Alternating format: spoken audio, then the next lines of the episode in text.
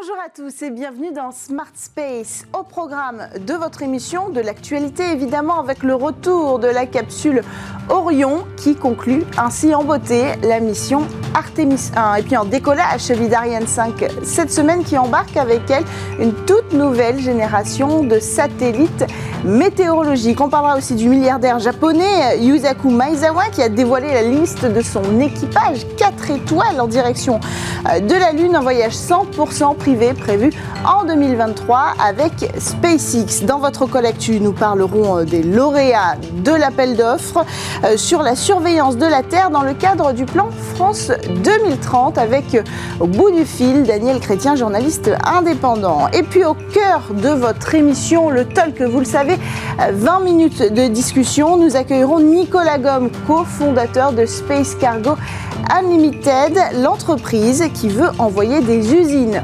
automatisées dans l'espace. Voilà pour le programme. On démarre avec l'actualité sur Bismart.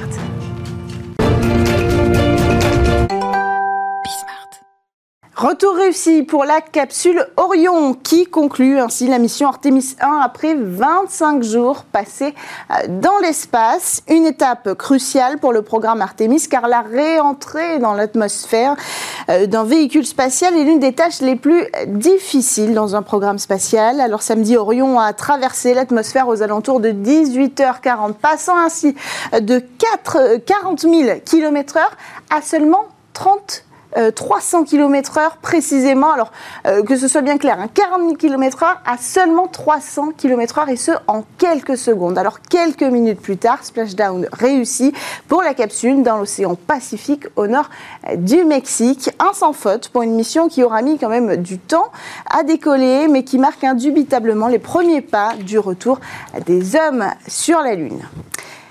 Ariane 5 qui lance euh, une nouvelle génération de satellites météorologiques européens. Le premier exemplaire de la famille de satellites Météosat développé depuis 2010 euh, sous la direction de Thales Alenia Space. MTG1 pour Météosat Third Generation doit offrir de toutes nouvelles capacités à EUTMETSAT qui est l'organisation météorologique européenne en charge des prévisions par satellite. L'objectif, mieux anticiper les phénomènes extrêmes. Mission accomplie pour Ariane Espace qui réussit la mise en orbite du satellite. Une 115e mission pour le lanceur lourd européen Ariane 5 qui sera mis hors service, on le rappelle, en 2023 après encore euh, deux lancements de ces derniers exemplaires. Autre actualité, en équipage 4 étoiles pour une mission 100% privée, direction la Lune, le milliardaire japonais Yusaku Maezawa a choisi les huit personnalités qui vont l'accompagner dans son périple direction la Lune, un projet qui s'appelle Dear Moon et qui avait été annoncé en septembre 2018 avec un vol prévu en 2023 euh, à bord de Starship de SpaceX. C'est le milliardaire japonais qui va prendre en charge tous les frais euh, de cette mission privée. Parmi l'équipage, on retrouve Steve Aoki, le célèbre DJ et producteur américain mais aussi un musicien sud-coréen, un artiste tchèque, des photographes, du youtubeur, un réalisateur, un acteur, pas beaucoup de femmes, il faut euh, le souligner. Mais pour le moment, Starship doit encore prouver ses capacités avant de réaliser cette mission euh, habitée et réaliser son vol inaugural sans passagers. Aucune date n'est pour l'instant fixée par SpaceX. Dernière actualité, France 2030, les lauréats de l'appel d'offres pour la surveillance de l'espace ont été désignés, pilotés par la Direction générale des entreprises. Cet appel d'offres lancé en avril a pour objectif d'accroître significativement la sécurité des opérations spatiales grâce à la collecte de données. Pour en parler, nous avons donc au bout du fil Daniel Chrétien, journaliste indépendant spécialisé dans le secteur spatial et le New Space. Daniel Chrétien, bonjour. Est-ce que la surveillance de l'espace, c'est un sujet qui peut euh, sembler un, peu, vaste? Est-ce que vous pourrez euh, nous, nous rappeler les enjeux ici de cet appel d'offres et de ce sujet euh, précisément pour la France? Oui, bonjour Sofiane, bonjour, euh, merci pour l'invitation. Alors euh, oui, effectivement, c'est euh, un domaine qui est de plus en plus nouveau, en tout cas dans le spatial civil, et qui est rempli d'enjeux, tout simplement parce que ben, l'espace est de plus en plus habité, de plus en plus peuplé par des satellites actifs, mais aussi par des débris spatiaux. Les satellites actifs, alors qu'il y a 10 ans, on en envoyait à peine 200 par an dans l'espace, et ben aujourd'hui, cette année, on en a envoyé plus de 2300 c'est considérable. Avec voilà de, de l'apport de méga constellations, de communication, de connectivité en orbite basse telle que Starlink de SpaceX par exemple.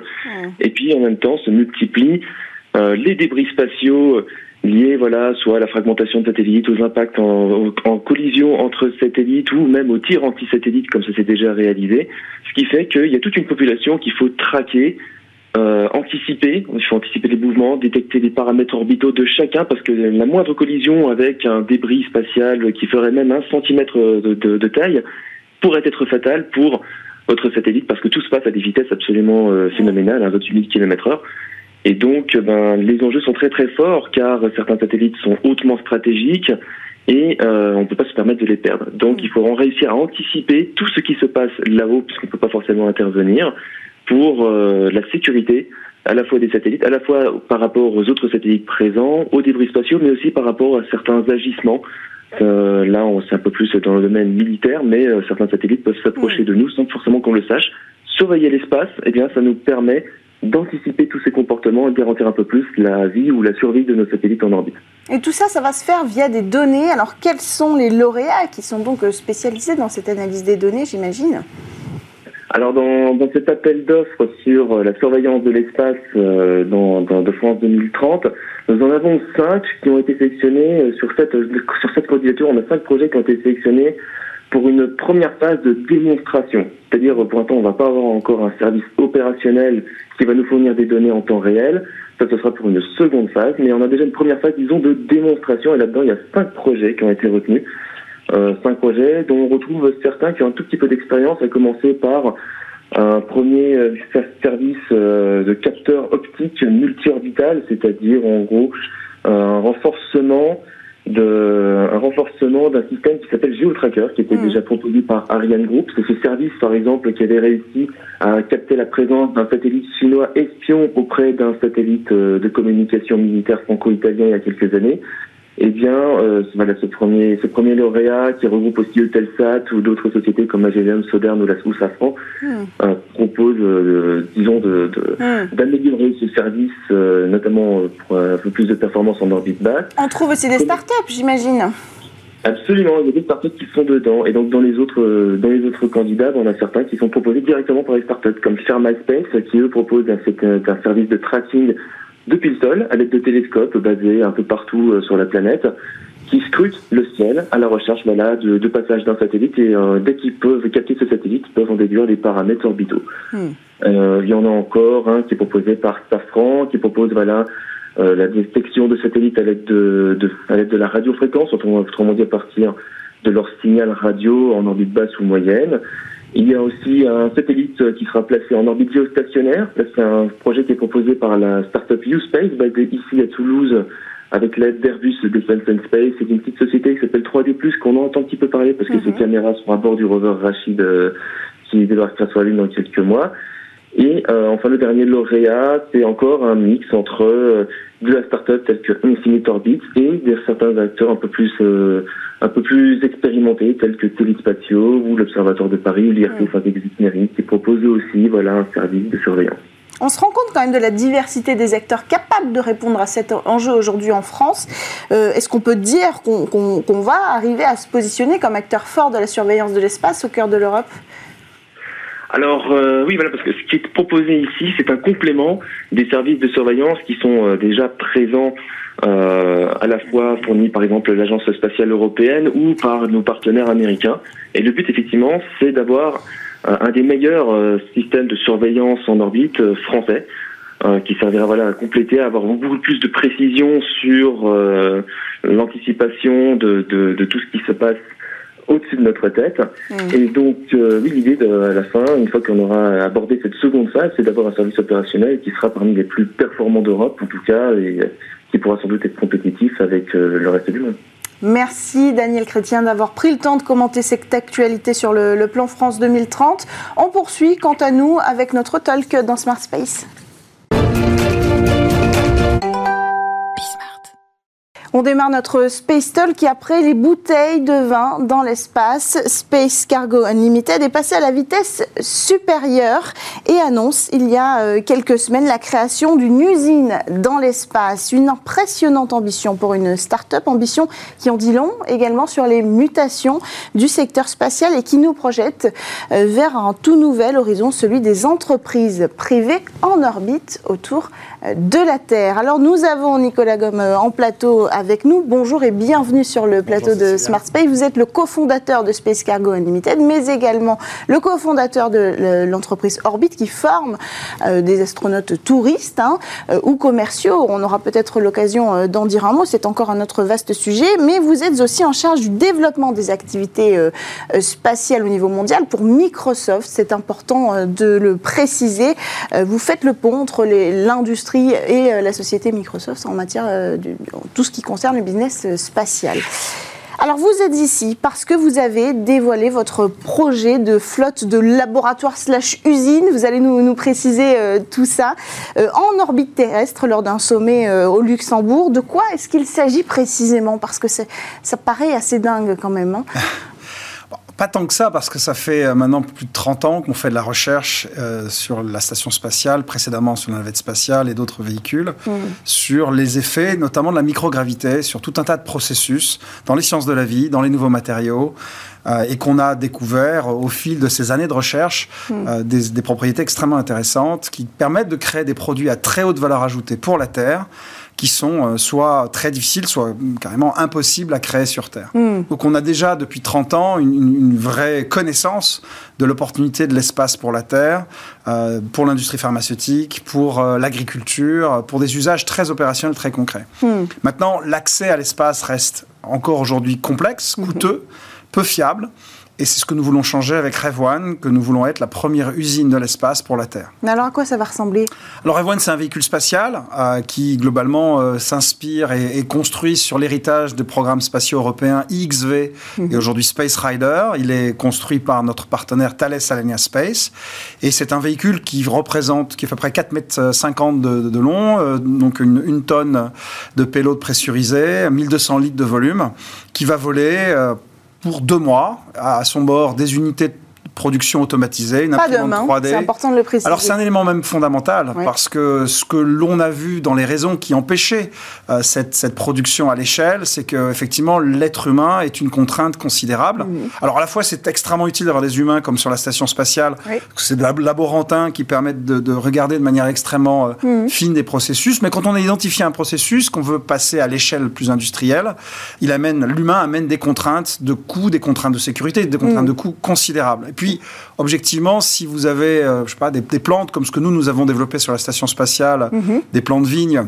Ce que vous avez envoyé, c'est important de le rappeler, c'était la mission euh, euh, WISE avec Space Cargo Unlimited il y a deux ans. Donc vous avez envoyé des bouteilles de Pétrus, mais surtout des serments. Voilà, Space, Cargo a démarré il y, a, maintenant un certain temps, hein, en 2014, mm. avec l'idée qu'on pouvait fabriquer dans l'espace des produits à valeur ajoutée pour la Terre.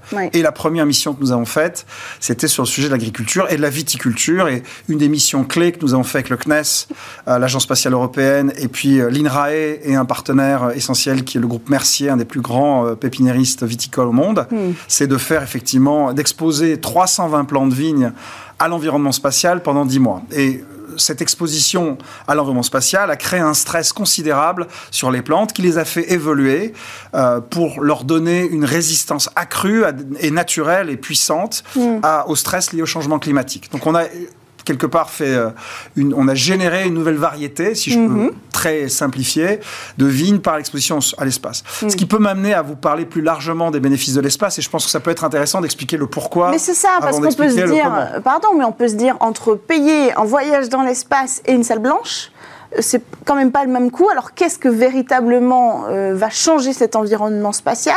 Vous disiez que c'est impossible de recréer les conditions sur Terre, mais est-ce que ça l'est vraiment? Est-ce que financièrement, bah, le coût qu'on mettrait pour aller dans l'espace, on ne peut pas le mettre sur Terre? Tout à fait. Alors, que des bonnes questions. Le coût aujourd'hui, effectivement, il est encore très élevé et c'est un des éléments fondamentaux sur lesquels on va revenir. Mm. Mais le pourquoi déjà, pourquoi? Alors, de fait, je vous, je vous confirme, on ne peut pas créer un état d'absence de gravité prolongée sur Terre. On peut euh, le simuler. Il y a une très belle entreprise Novespace, mhm. euh, qui est une filiale du CNES, qui opère des avions 0G, euh, des avions qui font des vols paraboliques. Et pendant quelques dizaines de secondes, on a un état de microgravité. On dit micro parce que c'est, on a toujours un petit peu de gravité, bien mhm. évidemment, mais de, de, de, chute. L'état de chute permanente que permet mhm. un, vol suborbital à 400 Il y a des expériences dans, ce dans ces vols qui sont. Oui, absolument. Et nous en faisons nous-mêmes. Hein. Enfin, c'est, complètement essentiel pour préparer des équipements, des matériaux. Mais pour obtenir un impact durable, l'environnement prolongé, et en l'occurrence on parle de deux mois pour ce qui sont de nos missions, mhm. euh, est impossible à recréer sur Terre. Alors après, à quoi ça sert? Alors, pour des raisons différentes et des applicatifs différents. Donc, ce que nous, nous avons fait, l'agriculture et les plantes dont on parlait à l'instant, on a exposé des plantes dans un état euh, très jeune de leur développement à cette absence de gravité. Hmm. Il faut savoir que la gravité, c'est le seul paramètre de la vie qui, depuis 4 milliards et demi d'années, n'a jamais bougé sur Terre. Dans les paramètres principaux de la vie. Tous les autres, température, pression, humidité, luminosité, ont bougé de manière titanesque. Hmm. Il y a eu des variations de température entre l'âge glaciaire que nous avons connu, des périodes plus tropicales, significatives. Et dans ces moments-là, bah, des espèces sont mortes, d'autres ont évolué, d'autres sont, sont nées. Et toutes ces évolutions euh, de, darwiniennes mhm. ont toujours eu ce point d'ancrage qui était la gravité. Ce qui fait que notre structure inhérente à tout mhm. ce qu'il y a sur la Terre est vraiment construite euh, mhm. fondamentalement autour de la gravité. A priori, on ne va pas la perdre demain. Euh, non, mais ce que je veux dire, ça veut dire que quand on l'enlève, on crée le stress le plus absolu qu'un être vivant puisse connaître. Et de mm. fait, la vie est formidable, elle trouve des stratégies de défense. Mm. Et ces stratégies de défense rendent ces, euh, et en l'occurrence pour ce qui nous concerne, ces plantes, plus résistantes à des stress moindres, qui sont les stress hydriques, mm. les stress thermiques, voire des pathogènes qui sont liés au changement climatique. Donc typiquement, euh, on a mis avec l'INRAE ces plantes de vigne, Cabernet Sauvignon, Merlot, on les a exposées pendant ces dix mois sur la station, elles sont revenues, on, on les a replantées avec les, les sarments qu'on avait laissé sur Terre dans les mêmes conditions, et on a regardé les différences et on a étudié. C'est un programme qu'on a démarré donc euh, hmm. effectivement en 2016. On a envoyé notre premier, on a envoyé trois vols entre 2019 et 2020. Les plantes elles-mêmes sont parties en mars 2020 avec SpaceX. Elles sont revenues euh, début 2021. On a planté tout de suite, et là on est donc fin 2022. On a deux générations de plantes. On aura une troisième l'année prochaine, et ces plants pour certains, ont démontré des qualités très supérieures de résistance hmm. Au stress hydrique, au stress thermique, au mildiou. Donc on va continuer nos travaux et d'ici 2024, avec Mercier, on veut mettre ces plants de vigne sur le marché et offrir aux vignerons du monde entier des plants de vigne naturellement plus résistants hmm. au changement climatique et complètement bio. Alors c'est ça, c'est une valeur ajoutée hein. concrète d'un projet commercial. Que vous nous dites, euh, c'est qui, qui va utiliser Rev One pour aller dans l'espace? Alors d'autres gens, donc là typiquement l'industrie, les startups. Donc ça c'est un élément concret euh, d'usage, l'agriculture il y a des éléments euh, très intéressants. Je vais vous en donner deux grands. Mhm. Les, matériaux, quand on fait des alliages sur Terre, euh, vous mettez un matériau lourd, un matériau léger. Par la gravité, le lourd va en bas, le léger va en haut. Vous n'avez pas un alliage homogène et parfait. Vous faites la même chose dans l'espace, vous avez un bien meilleur alliage. Mhm. Il y a des matériaux qu'on peut difficilement fabriquer. Il y a une fibre bien connue pour ceux qui s'intéressent au sujet mhm. qui s'appelle Ziblan, qui est à base de fluor, qui sur certaines fréquences est beaucoup plus conductrice que d'autres fibres. Et on peut très difficilement la fabriquer sur Terre. On peut la fabriquer très bien dans l'espace. Euh, dans la microélectronique, plus on va aller vers de l'électronique de précision, on a besoin de salles blanches parfaites. Euh, l'espace peut permettre d'avoir des salles blanches parfaites naturellement. Le problème, c'est qu'on ne pourra pas faire une chaîne de production dans l'espace. Alors, on peut faire des choses. Vous savez, une euh, unité de production, la fibre dont je parlais, elle fait ces dimensions-là et hmm. elle peut faire des dizaines de mètres de fibres, des fibres qui valent des centaines de milliers d'euros. Donc, ce serait rentable d'aller produire ah bah dans l'espace. Oui, on ne regarderait pas ça si ce n'était pas à produire. les, les, plantes, on a envoyé 320 plantes. Aujourd'hui, on a 4, 4000 plantes dans les serres de l'INRAE. Mm. Euh, ça multiplie par 100 à chaque cycle. On en aura des dizaines de milliers. Et ces plants-là, on les vendra. Et on n'aurait pas pu créer cette, évolution mm. et cette variété sans avoir eu l'exposition spatiale. Mm. Dans le domaine des, sciences de la vie, dans le domaine de l'industrie pharmaceutique, il y a des choses absolument incroyables. Les, les, cellules souches se développent dix fois plus vite. Et on a énormément d'opportunités. En fait, dans tout ce qui touche les changements d'état, quand on passe au liquide, au, gazeux, du gazeux au solide, il y a des possibilités de faire des choses qu'on ne peut très difficilement faire sur Terre. Un, aussi des exemples concrets, c'est la cristallisation de protéines qui mm. permet d'avoir des protéines plus faciles à comprendre pour développer des mm. médicaments de nouvelle génération. Mais est-ce que ces cibles-là, euh, elles doivent nécessairement avoir un budget pour aller dans l'espace? Parce que là, encore, on parle d'un coût conséquent. On parle de, vous parliez de SpaceX tout à l'heure qui vous a amené euh, dans l'ISS. Qui vous amènera euh, en orbite Qui amènera un Rev One en, orbite Est-ce que vous le savez déjà? Donc aujourd'hui, notre objectif avec Rev One, c'est effectivement faire en sorte que ça soit une unité de production qui soit à un coût très accessible. Mm. C'est même notre obsession première. Donc le véhicule lui-même a un, on est assez, malin, on réutilise encore une fois un programme tiré par l'Agence spatiale européenne et l'Agence spatiale italienne qui s'appelle mhm. XV Space Rider. Mhm. Ça nous permet de ne pas engager des coûts considérables pour développer des technologies clés. Mhm. Et ça, c'est tout le mérite. On va à, Thales Alenia Space, notre partenaire euh, de fabrication, avec toute son intelligence et son talent. Nous, on est très centré sur euh, l'aménagement euh, intérieur, sur tout ce qui va être l'infrastructure de fabrication. Ça fait, bon, nous, en tant qu'entreprise, ça fait sept ans qu'on développe ce savoir-faire. Notre équipe sont des anciens, notamment d'Airbus Defence and Space, qui faisaient ça pendant les 15 mm. années qui ont précédé. Donc on a 20 ans d'expérience dans le domaine. Mm. Et on a aujourd'hui une, relative sérénité sur le fait que notre outil est vraiment pensé pour permettre de fabriquer cette variété euh, d'opportunités. Après, le coût de lancement est un coût effectivement significatif. Et de fait, euh, on a aujourd'hui des options qui n'existaient pas encore et qui n'existent même pas encore aujourd'hui, qui mm. existeront fin 2025-2026 pour abaisser le coût de lancement et arriver à un coût pour les Sanofi, les, les entreprises pharmaceutiques. Alors, je Sanofi, on ne leur parle pas, mais qui en aimerait parler, bien par sûr, exemple. Bien sûr, Mais ça, c'est des gens qui ont les moyens. Ça veut dire qu'on sera plutôt dans l'industrie pour commencer et les startups plus tard. Alors, il y a différentes raisons qui font que l'industrie pharmaceutique a externalisé beaucoup de sa R&D hmm. à des biotech. donc, on travaille aujourd'hui surtout avec des biotech, avec des biotech spécialisées. Hmm. Euh, on a énormément d'opportunités qui se, qui se développent. En fait, on crée une plateforme. C'est-à-dire qu'à partir du moment où on garde un focus sur la fabrication, aussi le test dans l'espace, qu'on baisse les coûts d'accès, hmm. des, usages prospèrent. On a par exemple aujourd'hui énormément de, on a des clients euh, dans le domaine de l'IOD, IOV, dans les hmm. tests d'équipement. Il y a 20-25% des satellites qui peuvent créer des pannes euh, dans l'espace. Les tester dans l'espace, les faire revenir, permet de valider un certain nombre de choses essentielles pour des programmes qui peuvent dépendre hmm. de composants clés. Donc on a des, industriels qui viennent nous voir hmm. aujourd'hui pour tester des équipements euh, dans des programmes plus larges. Donc on a une variété de, clients et de variété d'opportunités. Tout ça va aussi dépendre, et c'est en ça que peut-être vous êtes optimiste dans votre approche économique, des acteurs qui vous donneront accès à l'espace. Aujourd'hui, on n'en a pas beaucoup, des lanceurs. Euh, donc on a SpaceX, Rocket Lab, on n'a pas beaucoup euh, de lanceurs légers. Vous avez besoin de quelle charge utile déjà pour envoyer euh, Rev Nous, on est dans les, on est un, peu plus de, de, 2 tonnes 5. Mhm. Donc effectivement, c'est une catégorie qui, qui, est, qui, est, plus lourde que la plupart des mhm. lanceurs qui s'adressent à, à, des nanosats et des, des charges plus de centaines de kilos. Mais mhm un certain nombre de ces acteurs-là euh, ont l'ambition de développer des gammes de lanceurs qui peuvent accommoder notre taille. On discute avec euh, la plupart d'entre eux. Hmm. Et aujourd'hui, je vous assure qu'on a des solutions de lancement. Alors, il y a des acteurs euh, institutionnels comme Ariane Espace, Avio, avec lequel Avio est, un lanceur évident pour nous hmm. parce qu'il lance, il, a lancé XV, il lance Space Rider et hmm. particulièrement Vega C. Voilà, il a un certain coût, mais, mais c'est des gens fiables et, robustes. Donc, on, a évidemment des discussions avec eux, mais on a des discussions avec des acteurs nouveaux qui promettent avec lequel on a des, perspectives de, de, coûts de lancement bien, bien inférieures. Hmm. C'est intéressant le modèle que vous avez choisi avec euh, Thales Alenia Space, c'est-à-dire qu'ils sont constructeurs. Euh, vous êtes euh, du côté de la commercialisation, de la conception à l'intérieur hein, de, cette, cette, expertise qui va, qui va fonctionner, cette technologie qui va séduire vos clients. Il y, a, il y a aussi un rapport comme dans l'aéronautique avec les compagnies aériennes et les constructeurs aériens. Ça, c'est un nouveau modèle que vous apportez au secteur spatial. Tout à fait. Alors, on est, on est plus dans un modèle, je sais pas, Renault, Valeo, enfin en leçon, on, est faiblesse et on a effectivement concentré nos études, nos, équipes d'ingénierie sur euh, les pélos de la fabrication, les processus qui mm. vont être ceux qui intéresseront les industriels, les laboratoires de recherche, les biotech et autres avec lesquels on travaillera. Néanmoins, on est architecte du, programme puisque au final, on est responsable des coûts qu'on va opérer et c'est un véhicule qui nous appartient. Mm. Mais de fait, l'alliance avec Thales est une alliance extrêmement critique et de, je crois, intéressante pour Thales qui développe une agilité et la capacité de servir des acteurs commerciaux. Nous ne sommes pas les premiers. Hein. Thales Anya Space travaille avec Axiom mhm. sur des modules de leur station spatiale privée et mhm. a historiquement euh, toujours été euh, en appétit de, de, contrats complémentaires à leur grande commande institutionnelle. Donc euh, on trouve des gens remarquables avec qui on travaille énormément. Quant à nous, effectivement, on veut amener un mode de collaboration avec des acteurs comme ceux-ci, beaucoup plus dans la performance, en alignant euh, finalement ce qu'on fabrique avec le coût d'exploitation, la performance, c'est-à-dire la durée.